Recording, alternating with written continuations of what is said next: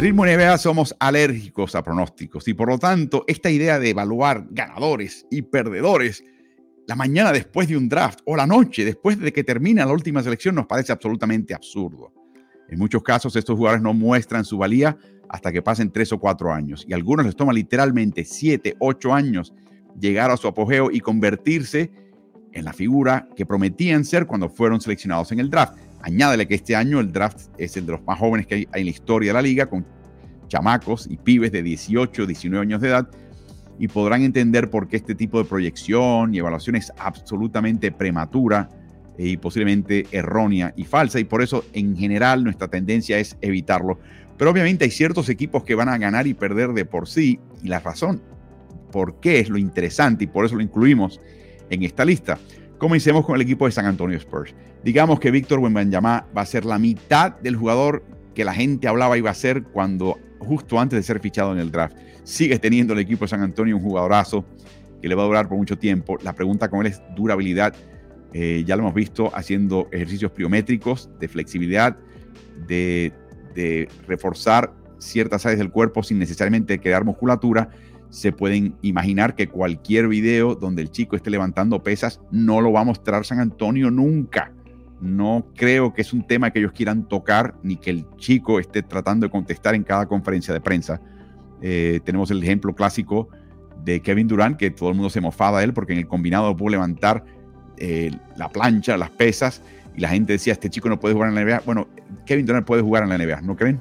Así que, pero es interesante si sigue siendo una fracción de lo que se promete y se hablaba de lo que puede ser Wembanyama, San Antonio tiene un buen jugador para buen rato. Y ojalá sea el caso que tenga una larga carrera en la NBA, un chico de esa estatura. Compárenlo, por ejemplo, a un equipo de, San Antonio que estaba solamente en su tercera lotería eh, y su segunda en los últimos, eh, perdón, tercera ocasión que seleccionan primero en el draft y su segunda lotería en los últimos tres años que pueden conseguir a Tim Duncan, a David Robinson y ahora a Víctor Wembanyama en las escasas oportunidades que tienen. Vamos a compararlo con Sacramento Kings. Escuchen esto. Desde el 2019 Sacramento ha estado en la lotería, de hecho ha estado entre los primeros 10 turnos en 13 años desde el 2009 para acá, que son, saquemos la cuenta, 14 años. Algunos de los que seleccionaron fueron traspasados a otros equipos, pero la lista que les voy a leer de esos jugadores fichados entre los primeros 10 en esos drafts, de, en esos 10 drafts del 2009 para acá, escuchen el tipo de jugador que ellos pudieron atrapar y capturar acá. Tyreek Evans, DeMarcus Cousins, Bismack Biombo, Thomas Robinson, Ben McLemore, Nick Stauskas, Willie Colley Stein, Marquise Chris, Zach Collins, De'Aaron Fox, Marvin Bagley, el tercero, Davion Mitchell y ahora Keegan Murray que permanece con el equipo. Los demás, eh, algunos se destacaron como DeMarcus Cousins, otros final, eh, generalmente no lo hicieron, otros tuvieron un arranque tremendo como Tariq Evans, como con novato del año, y finalmente su carrera no llegó a ningún lado. Mitchell y Murray todavía con el equipo, Marvin Bagley, segundo seleccionado global, está ahora en Detroit tratando de resucitar su carrera. Menciono todo esto porque se habla mucho de ganadores y perdedores. En realidad hay que hablar más bien del territorio donde tú lanzas la semilla. ¿Es tierra fértil o es tierra árida o pedregosa? si utilizamos la alegoría bíblica. Y yo creo que ahí tiene eso más mucho que ver con el éxito de cada jugador, no importa dónde lo seleccionen en el draft, que dónde fue seleccionado el jugador y qué talento trajo o prometía traer a la NBA. Y por eso es que yo creo que San Antonio se beneficia, tiene estos elementos ya consabidos de desarrollo. La única pregunta es si culturalmente este chico se adapta a su técnico. Y eso está todavía por definirse, pero hasta ahora cada cual está haciendo lo, lo que puede para tratar de crear una relación armónica entre ambos.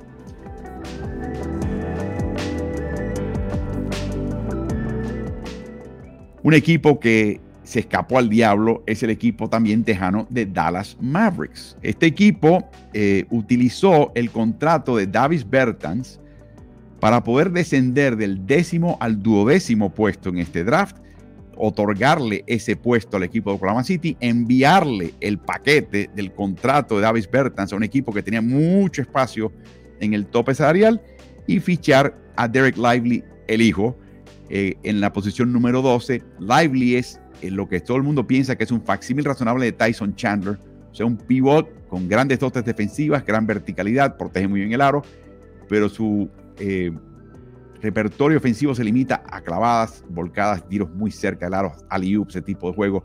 No tiene tiro ni, ni siquiera de media distancia. Pero con eso, Dallas está contento. Dallas trató de traspasar por Clint Capela, que es jugador veterano de ese mismo corte. No pudo hacerlo con el equipo de Atlanta. Y su plan B es este. Escuchen lo que, lo que acaba de hacer este equipo de Dallas. Intercambian con Oklahoma City. Oklahoma City les pasa por encima y toma la posición 10. Le entregan la 12 y se lleva a Oklahoma City el paquete del contrato de Davis Bertans. De esa manera, al caer con el monto del contrato de Bertans fuera de los libros de Dallas, caen a un nivel donde de repente Dallas tiene una, una excepción media de 12.4 millones de dólares que puede dividir entre un jugador o varios jugadores. O sea, puede traer y redondear su elenco, cosa que con Bertans en elenco no podían hacer.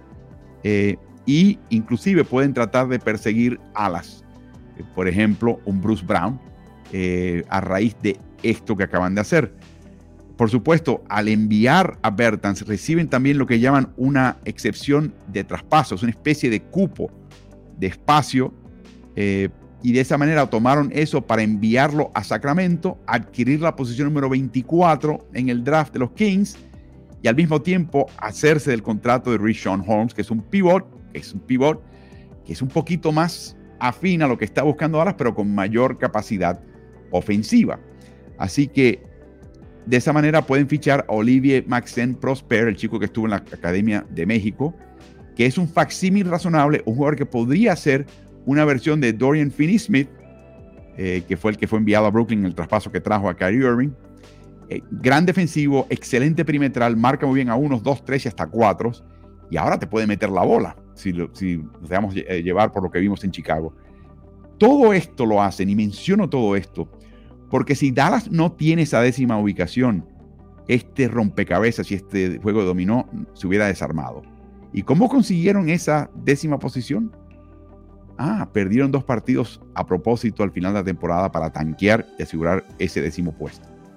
Qué interesante. Pagaron 750 mil dólares en multas para poder lograrlo. Después del traspaso de Bertans, para que tengan una idea, la capacidad de tener esa excepción de 12.4 millones, excepción media, se dio por un par de cientos de miles de dólares. En otras palabras, de panzazo. Ahora se dan cuenta por qué está dispuesto el señor Mark Cuban y la franquicia de Dallas Mavericks de pagar esta multa con tal de poder rebarajar y tener mayor posibilidad de armar un elenco más redondeado y profundo y más talentoso en Dallas. No estoy necesariamente criticando ni a Cuban ni a Dallas, aunque lo hicieron en total sabiendo de quebrar esa regla. Lo que estoy diciendo en general es que quizás el castigo sea muy leve, que en vez de 750 mil dólares en una multa, quizás hay que quitarle esa selección de primera vuelta a un equipo que haga esto el año que viene. O algo mucho más oneroso, donde el cálculo de dinero sea tal que digas, mm, ¿sabes qué? Vamos a no hacerlo porque si no nos va a caer encima la, penalidad de la liga. Así que es algo interesante. Consiguen a Derek Lively, consiguen a Rishon Holmes, consiguen a Olive Maxen eh, Prosper o Max, eh, rellenan y además tienen una extensión media de 12.4 millones que le puede permitir que esas traer a un Bruce Brown. Todo porque se aseguraron de perder los últimos dos partidos del año, descansando a sus baluartes que estaban en perfecta condición física, con tal de asegurar estar en décimo lugar y no más abajo de haber caído más abajo, esa selección hubiera caído en manos de los New York Knicks. Así se escribe la historia y así es que los equipos tanquean en la NBA de hoy.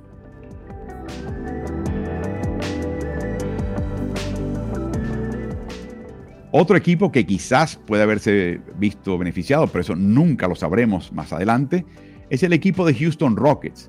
Bueno, consiguieron a Men Thompson, en la cuarta posición global de este draft. Este chico jugó con el Overtime Elite, OTE, es un programa alterno al Ignite de la NBA, que también le paga a chicos que salen de la prepa y son extraordinarios jugadores.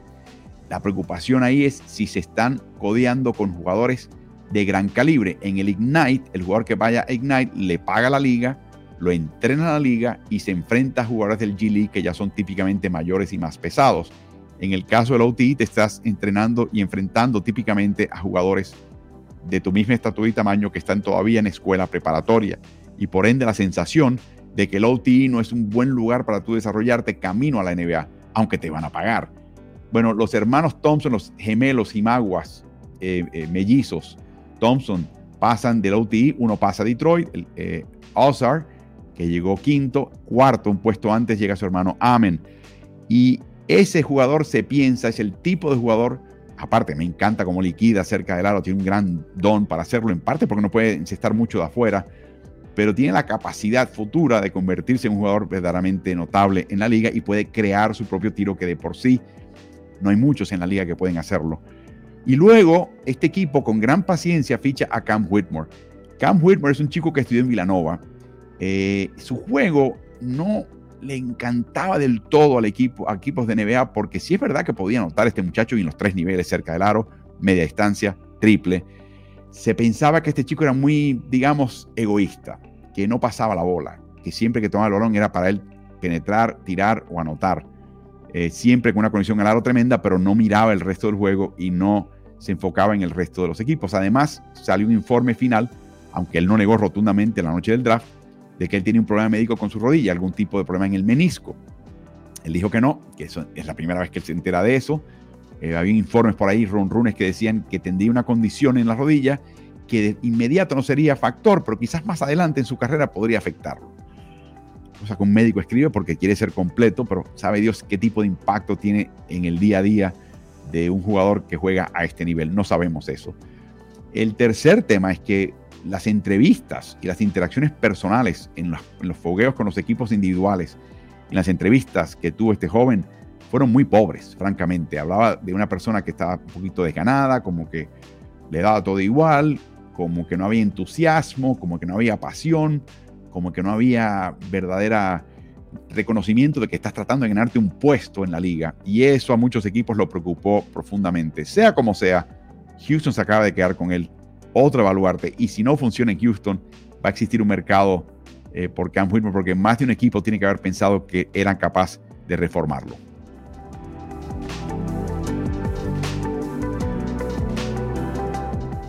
Entre los perdedores del draft, de nuevo, es imposible proyectar al futuro, así que yo voy a mirar un poquito el presente y un poquito el pasado para colocar dos eh, nombres en esta lista de perdedores. El primero, la NCAA, que es el circuito de baloncesto universitario estadounidense que tiene distintas divisiones. La principal es la División 1, de la cual provienen la mayoría de los jugadores que pasan a la NBA. Solo dos de los primeros siete seleccionados en este draft jugaron en la NCAA. Los chicos talentosos están yendo ahora a Ignite, a UTI, o en el caso de Víctor Wembanyama, a intentar ganar un campeonato con Le Metropolitain en la Pro A de la Liga Francesa. En otras palabras, cualquier lugar menos la NCAA. Y yo creo que ahora los jugadores que están subiendo, que están en la escuela preparatoria, están viendo eso y diciendo, pero ¿y para qué yo voy a la universidad para jugar con un límite de horas de práctica y juego. Eh, y aunque sí puedo ganar un poquito de dinero ahora, eh, puedo ganar quizás mucho más y conseguir mayor repercusión si me voy al overtime, si me voy a Ignite o me voy liga, a una liga extranjera como hizo eh, la Melo Ball, por ejemplo. Yo creo que la NCAA, NCAA acaba de perder y le acaban de atestar un golpe durísimo. Los mejores jugadores disponibles, particularmente los estadounidenses, no van a ir a la NCAA. Así que esto va a estar bien, bien interesante. Y la actitud de la NCAA hacia los jugadores que están ganando plata sigue siendo una de recelo. En vez de, presentarlo como algo bueno y positivo para poder competir con las otras ligas que le están pagando dinero directamente a sus jugadores. Así que este es un momento muy delicado para la NCAA, pero se puede decir claramente que fueron unos grandes perdedores de este draft 2023.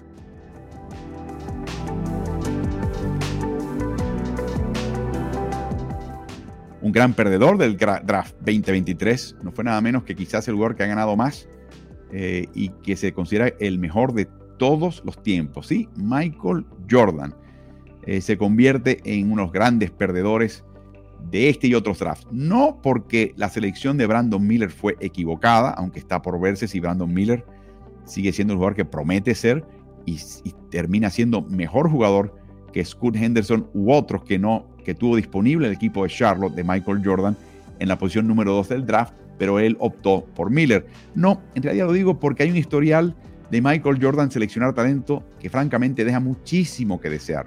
Recordemos que cuando él se hizo cargo del equipo en el 2010, en realidad fue el final de un acuerdo de cuatro años que empezó en el 2006 y que inmediatamente le daba a Michael Jordan la potestad de seleccionar las selecciones del draft del equipo de los Charlotte Bobcats, finalmente Charlotte Hornets, renombrados Hornets.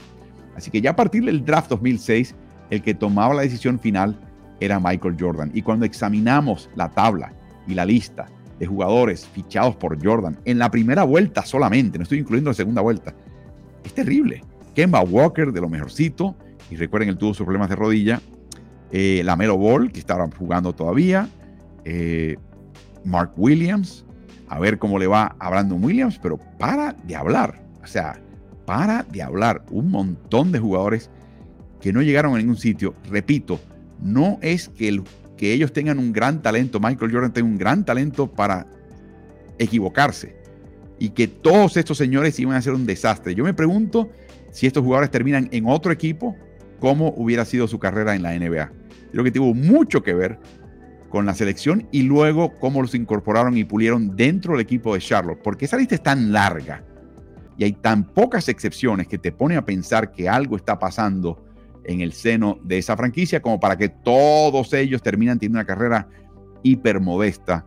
No puede haber sido sencillamente de que Michael Jordan haya tomado malas decisiones, aunque principalmente lo fue, y por eso lo consideramos uno de los grandes perdedores de este y prácticamente los últimos 15 drafts.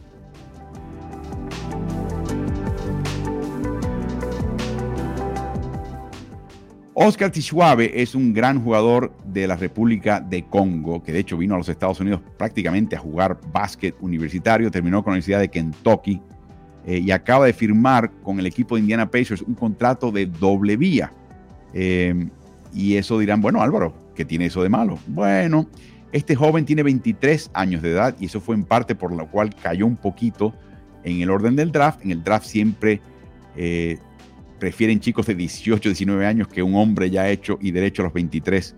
Em, pero este chico estudió dos años en la Universidad de West Virginia y luego se transfirió a Kentucky, donde fue el jugador nacional del año, el mejor jugador del baloncesto universitario estadounidense en el 2022.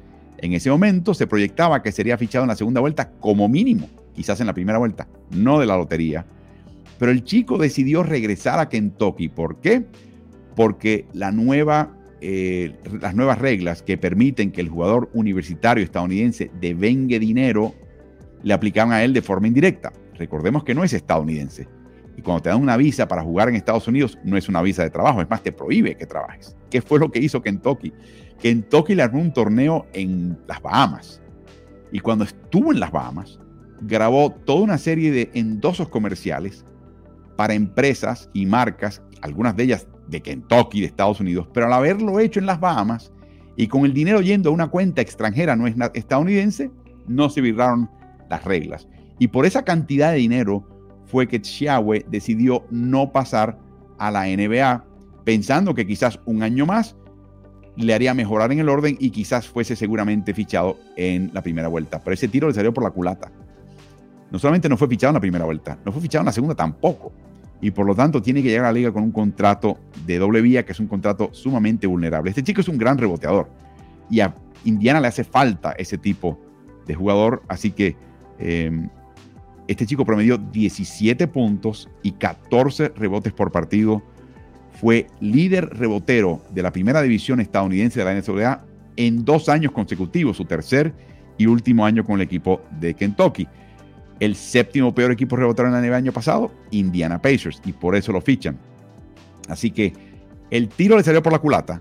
Termina, sin embargo, en la NBA y ahora a ver si puede permanecer en la NBA un jugador que es un gran reboteador y va a un equipo que le hace falta ese tipo de jugador, pero que pudo haber sido seleccionado mucho más alto y el año pasado, de no haberse quedado un año más, quizás un año demasiado, en la NCAA.